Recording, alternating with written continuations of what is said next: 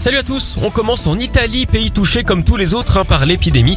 On a appris tout récemment qu'un acteur très connu avait été testé positif. Un homme dont la vigueur n'a d'égal que l'investissement physique hein, qu'il met dans chacun de ses rôles. Celui dont le nom est sur toutes les lèvres de ces dames. Je parle bien sûr de Rocco Siffredi.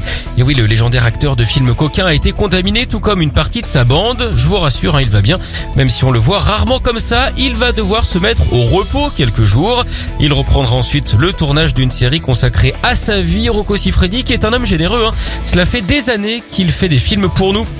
Allez, on file en Bretagne avec la colère d'un médecin. Christophe Desportes n'est pas content de la gestion de la crise sanitaire. Et plutôt que d'aller le crier dans la rue, il a choisi de se tronfiner, c'est-à-dire se confiner dans un tronc d'arbre. C'est là qu'il a passé toute sa journée d'hier. Il dit vouloir répondre à l'absurde par l'absurde.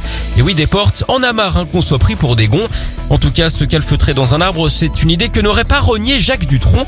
Au passage, vous savez sans doute pourquoi les élagueurs sont aussi les rois de la télécommande. Eh bien parce qu'ils passent leur temps à changer de chaîne.